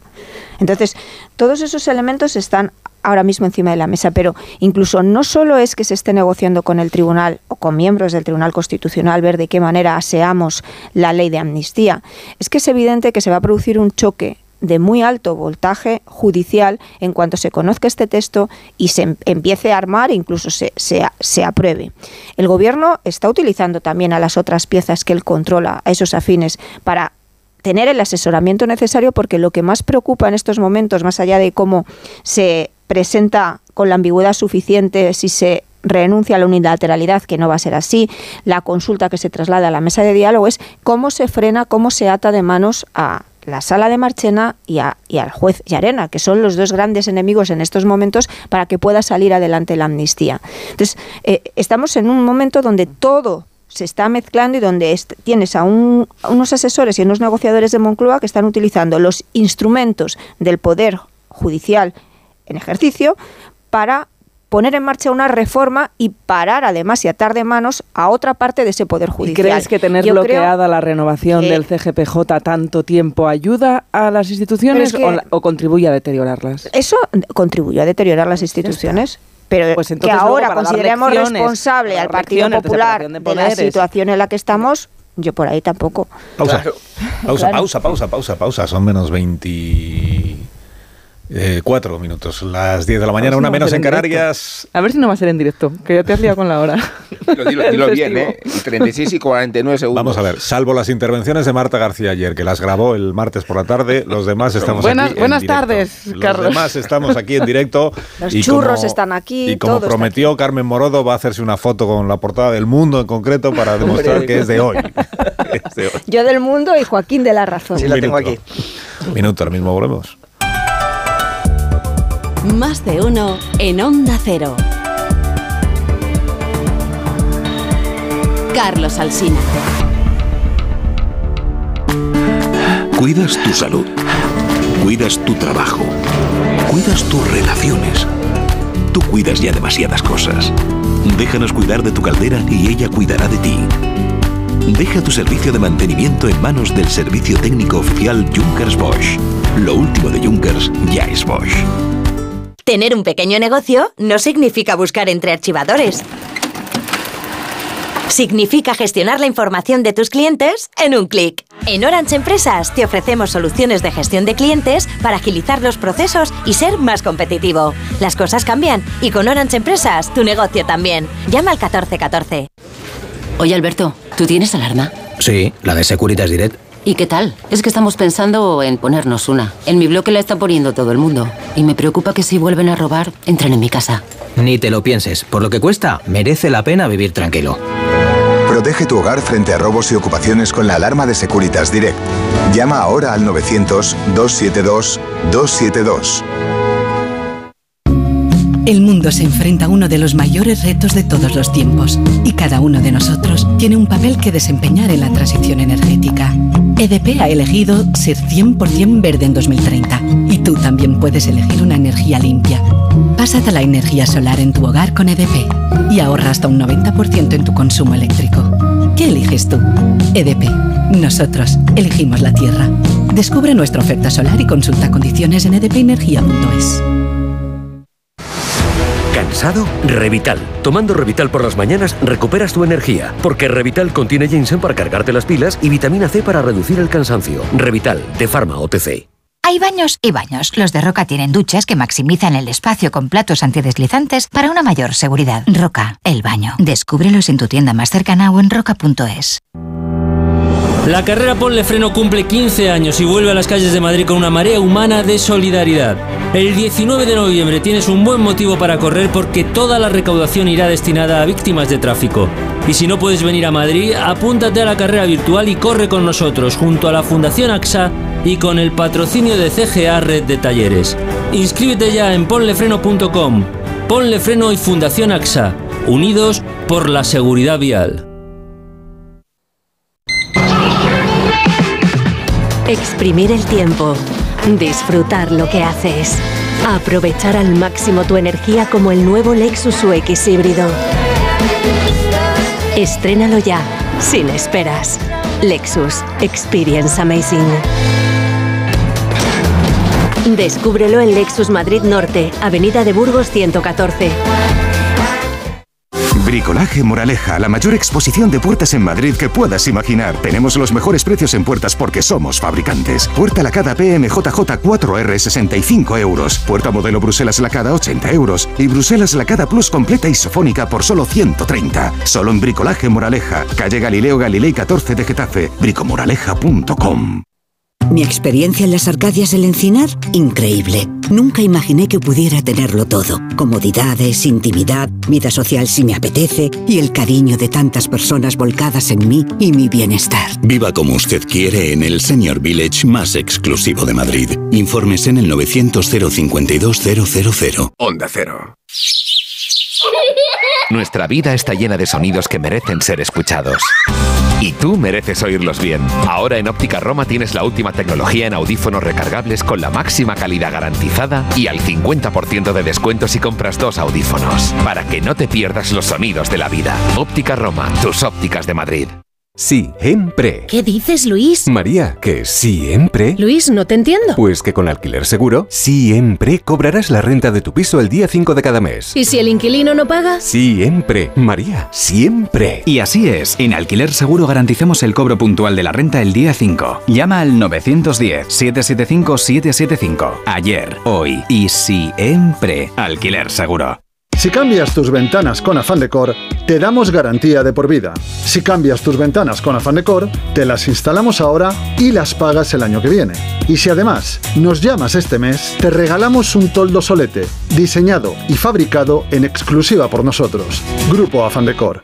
Hablarás muy bien de nosotros. ¿Sabes qué es el aniversario de Smith? Celébralo con un regalo para quien se lo merece. Tu casa. En Smith tenemos las mejores ofertas para amueblar tu cocina o cualquier estancia de tu casa y así crear un hogar tan especial como tú. Home Schmidt Home. Pide cita ya en una de las 17 tiendas Schmidt de Madrid o en nuestra web homedesign.schmidt. Aquellos pupitres verdes, los cuadernos de caligrafía, los tres de la Super Pop. Jordi Merca llega al Teatro de Bellas Artes de Madrid con Yo sobreviví a la EGB, un monólogo que te recordará aquellos años en los que éramos más felices. Nostalgia, humor y música en directo en la quinta temporada de este show valorado con un 9,3. Entradas en atrápalo.com.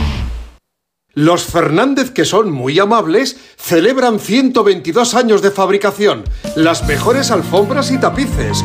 Desde octubre, venta especial con superprecios. Paseo del General Martínez Campos 29 y 91 308 5000. Los Fernández son muy amables. Restaurante Carlos Tartiere, lo mejor de Asturias en Madrid. Faves con almejas, fabada tradicional, arroces, pescados y mucha sidra. Calle Menorca 35, restaurantecarlostartiere.es. Si es que ya lo digo yo siempre, dúchate que sale económico, pero eso sí, hazlo en un plato de ducha de duchamanía. Hazme caso, ¿no ves que una bañera tiene más peligro que meter los dedos en un enchufe? Y mira que son bonitos los platos de ducha de duchamanía. Oye, con suelo antideslizante, sus mamparas, para entrar a vivir, pues eso, dúchate que sale económico y llama a duchamanía, que no me enteré yo que no lo haces. Paseo del Molino 6, 91 468 4907 o duchamanía.es. ¿Quién ha decidido que la tecnología sirva para mantenernos inmóviles? Con la gama sub de Kia, la tecnología te mueve. Aprovecha las condiciones especiales hasta el 23 de octubre. Consulta condiciones en kia.com. Kia. Movement that inspires. Ven a Takay Motor, concesionario oficial Kia en Fuenlabrada, Móstoles y Alcorcón o visítanos en takaymotor.com. Los mejores colchones en las tiendas Omnium, Flex, Tempur, Vultex, Picolina hasta el 50%. 15 tiendas Omnium en Madrid. Encuentra la tuya en la tienda somnium.es. Facebook, Twitter y YouTube. Hay más de un medio para que nos sigas. ¿Cuál te gusta más? Onda Cero es la radio que siempre va contigo, porque estamos en las redes para que nos sigas, para que opines, para que compartas noticias. Onda Cero.es, más y mejor.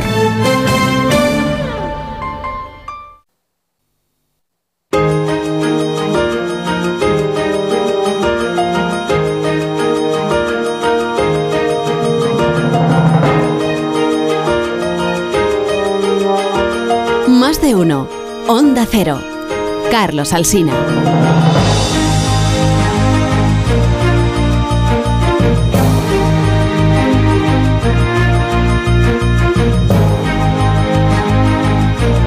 Son las 10 menos cuarto, son las 9 menos cuarto en las Islas Canarias. Estamos aquí en Tertulia, en riguroso directo. Directo, a las... A, a la hora que es y, en el día en el que estamos. 9.45. Y estamos con, muy bien, Morodo, muchísimas gracias. Con Morodo, con Manso, eh, con Sergi Sol, con Rubén Amón y las grabaciones que dejó Marta García ayer, sabiendo de qué temas íbamos a hablar y sabiendo lo que ibais a decir cada uno de vosotros. Nosotros siguiéndole la bola. Sois muy Probando. previsibles. Muy previsibles. Bueno, además de los asuntos que ya hemos abordado, que son esto del CGPJ, todo lo que tiene que ver con la negociación de la amnistía, la investidura del presidente Sánchez y los actos de esta mañana, los actos del 12 de octubre, que naturalmente aquí en los espacios informativos iremos contándoles a ustedes. Además de eso, tenemos eh, Israel y Hamas, la situación que se sigue viviendo tanto en el territorio israelí como en la franja de Gaza, en ese territorio que probablemente, sé que llevamos 48 horas con esta expectativa y todavía no, pero probablemente va a ser objeto de eh, lo que unos diarios llaman ya invasión, otros llaman operación terrestre, en fin, estamos hablando de lo mismo, que es que el ejército israelí entre en Gaza eh, con el argumento que está utilizando el, gobierno israelí de que está en una guerra contra una organización llamada Hamas que tiene su cuartel general y su sede y su apoyo social en la franja de Gaza. Y esto es lo que se supone que va a suceder una vez que ya Benjamín Netanyahu ha formado su nuevo gobierno de unidad nacional o de emergencia en el que están casi todos los partidos políticos del Estado israelí.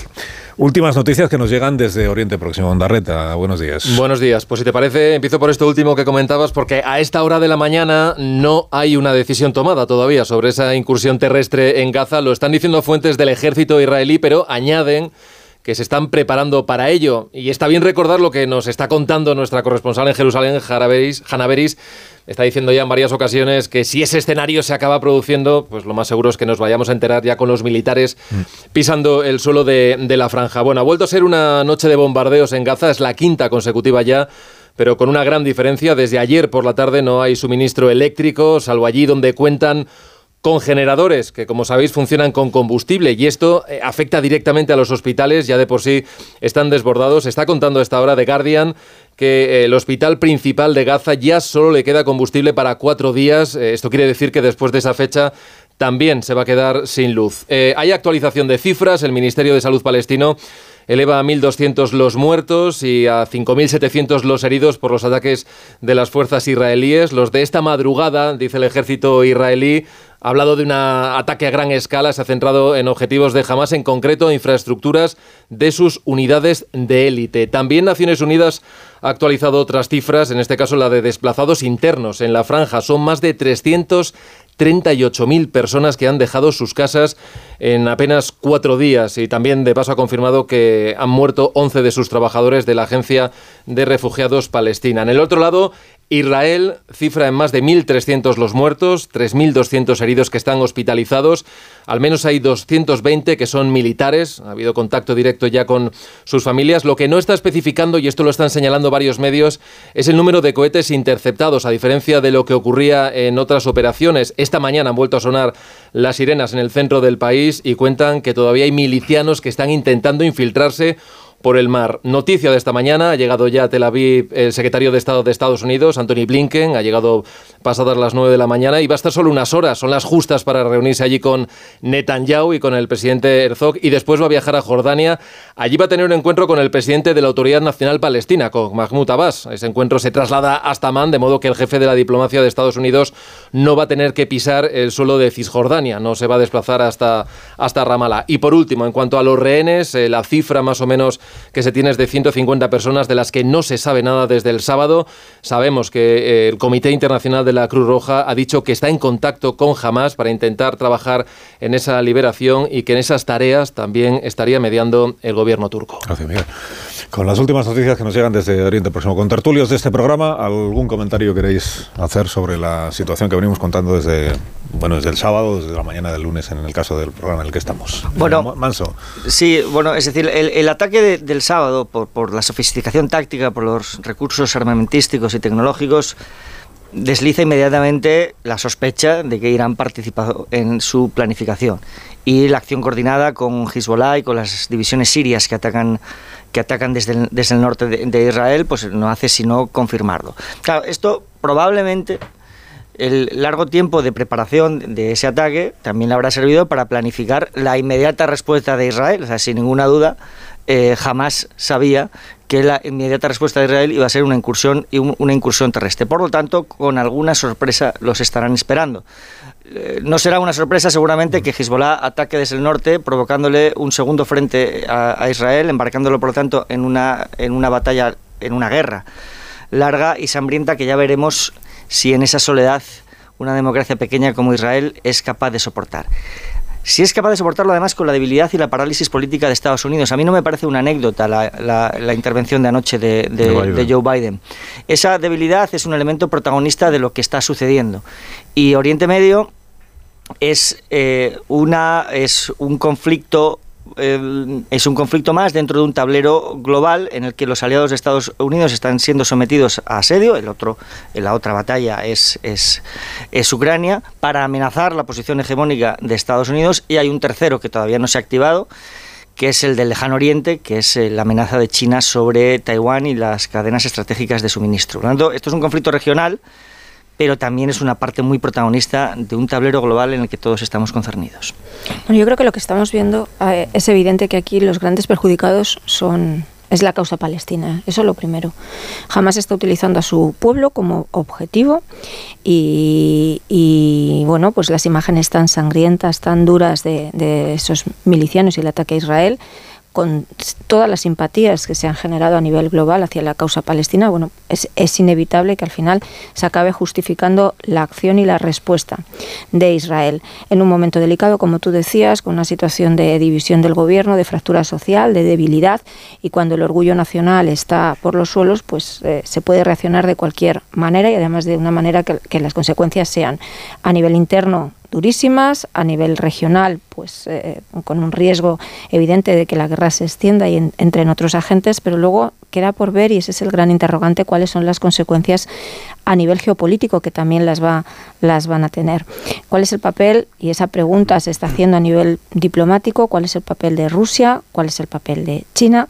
Eh, se sabe que en marzo una delegación de Hamas, que estuvo Putin, está al lado de Hamas, que visitó, que visitó Moscú. No creo que sea anecdótico el hecho de que Rusia, China y, y Brasil no condenaran el pasado domingo en la votación en la, en la ONU la violencia contra los civiles y habrá que ver si al final hay un alineamiento de, bloques de ese sur global con Rusia, China, eh, eh, del lado de, cómo evolucione la cosa en Israel y cuáles son también las consecuencias a nivel europeo.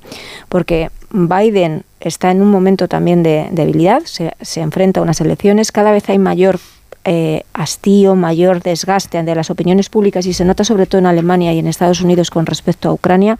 Y aquí lo dijo Borrell, nosotros no somos capaces de mantener el frente de Ucrania si, si hay un debilitamiento del apoyo de, de Estados Unidos. Y Estados Unidos bueno, su portaaviones ya está en Oriente Próximo. sus, Estados Unidos eh, suscribió ayer el apoyo a Ucrania mandando F-16, que es uno de los saltos cualitativos enormes que tiene la guerra.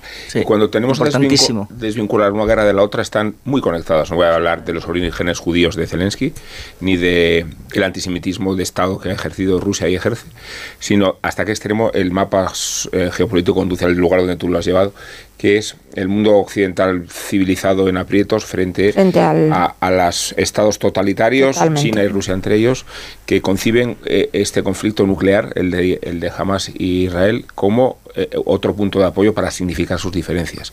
Y esa es la soledad que mencionaba Manso, la soledad en que se puede encontrar Israel y que se refleja en la falta de apoyo de la opinión pública. A mí me parece escandaloso que en los campos de fútbol o en los de baloncesto no se haya guardado un minuto de silencio por el atentado. Eh, y, que se soslaye esa circunstancia como si fueran las cosas. Es que no somos conscientes de en qué medida estamos concernidos, de en qué manera influye exactamente lo que has dicho tú, esto que está sucediendo con lo que está ocurriendo en Ucrania. Y yo voy a lanzar una pregunta al aire que a lo mejor a alguien le parece un poco injusta, que es ¿dónde se pierde más si se pierde la guerra? ¿En Ucrania o en Israel? Desde luego nosotros en Ucrania. Sergi. Sí, ah, bueno, a mí me gustaría recordar mm, que, o creo, o creo, por menos es mi opinión, que desde el año 95, desde el, desde el asesinato de Isaac Rabin, esto solo ha ido a peor. Ha ido a peor porque lo que se ha producido ha sido un auge de los extremos en un lado y en el otro. Yo quiero recordar que, el asesino de, de Isaac Rabin fue un tipo llamado Yigal Amir, que no era ni de yihad islámica, ni de Hamas, ni mucho menos de, de, Al-Fatah, ¿no? sino que no era, era un, un, ultranacionalista judío que se había educado en una yeshiva, que es una especie pues, de escuela rabínica, perfectamente equiparable a una escuela coránica. Por nos encontramos en un momento en que gobiernan los dos extremos. Antes, Carlos, decías de la, de la, de la, de, la presencia hegemónica, o hegemónica o no, de, de Hamas en Gaza, pero es que no solo ganó en Gaza eh, jamás. En las elecciones del año 2006 eh, jamás gana en toda Palestina, también gana en Cisjordania. De hecho, logra 76 de los 132 diputados. Es decir, la fanatización de, la, de esa sociedad y, y su progresivo decantamiento hacia una hacia unas posiciones de, propias bueno gobernadas por un partido de fanáticos. Pero es que la sociedad israelí tampoco es que haya avanzado en, sentido inverso sino que lo que se ha producido también ha sido un, un de los partidos eh, religiosos de los partidos ultranacionalistas de la extrema derecha de un tipo como, como Netanyahu que dista mucho de ser un Isaac Rabin o un tipo que propugne la paz. Por tanto, nos encontramos ante, ante, un Estado, mm, el de Israel, sin duda un Estado aún democrático, pero donde se está produciendo claramente un auge de, un auge de, los, sectores más, más, extremistas, que entre otros que en estos momentos pues son los palestinos, donde parece que una organización como Hamas una, organización también de, de fanáticos capaces de, perpetrar matanzas como la que hemos visto, ¿no? Eh, son los que se han adueñado de la situación y los que parecen ser hegemónicos, por lo menos en estos momentos. Es verdad que es desolador que ninguna de las hipótesis. Cualquier, cualquier, solución razonable, quiero por lo menos a corto plazo. 15 segundos, Marta. Es, eh, lo dejé grabado, déjame que ya que me, me tengo 15 segundos. está grabado, lo podemos parar. Es desolador, de verdad, que, que ninguno de los escenarios que está sobre la mesa mm, vislumbren eh, el entendimiento entre las partes. En Ucrania sí que cuando empezó la invasión nos preguntábamos cómo podía acabar ese conflicto y en este conflicto esa pregunta ni siquiera está sobre la mesa. Solo es hasta dónde va a llegar la escalada de horrores que vamos conociendo y los que nos quedan por conocer. ¿Indultas a alguien esta no, mañana? No, no, procedo la amnistía, la amnistía, de Cristóbal Colón en estas fechas tan señaladas y dispuesto a rescatarlo del exorcismo póstumo al que se haya expuesto. Unas estatuas se demuelen, otras se profanan y algunas más se encuentran bajo custodia judicial decidiéndose si procede la etiqueta de genocida. El disparate es tan grande como grande fue la proeza transatlántica y tan ridícula como la propaganda indigenista respecto a la pureza del paraíso perdido, como si no se mataran entre sí las tribus y las etnias autóctonas, como si no se practicara el canibalismo y como si no se exterminaran las unas y las otras desde las respectivas idolatrías y religiones.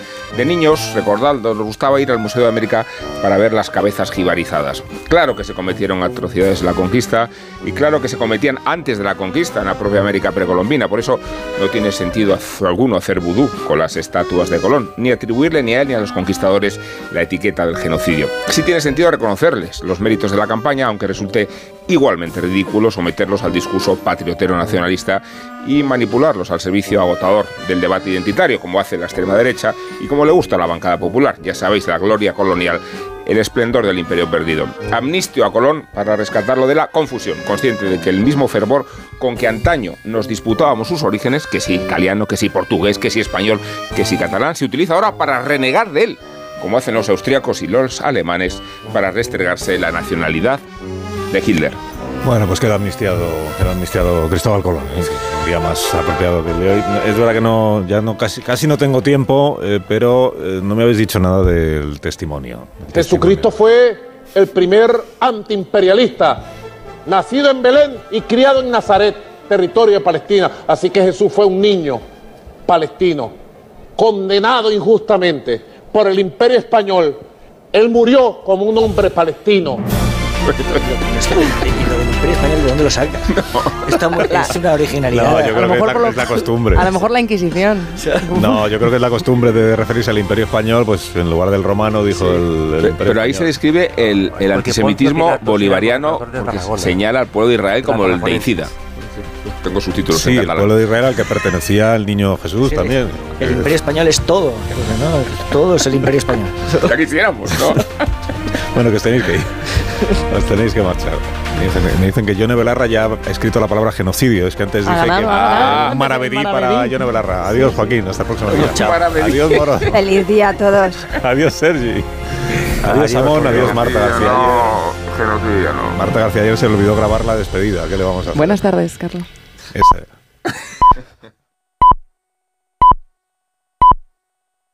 A esta hora y en directo.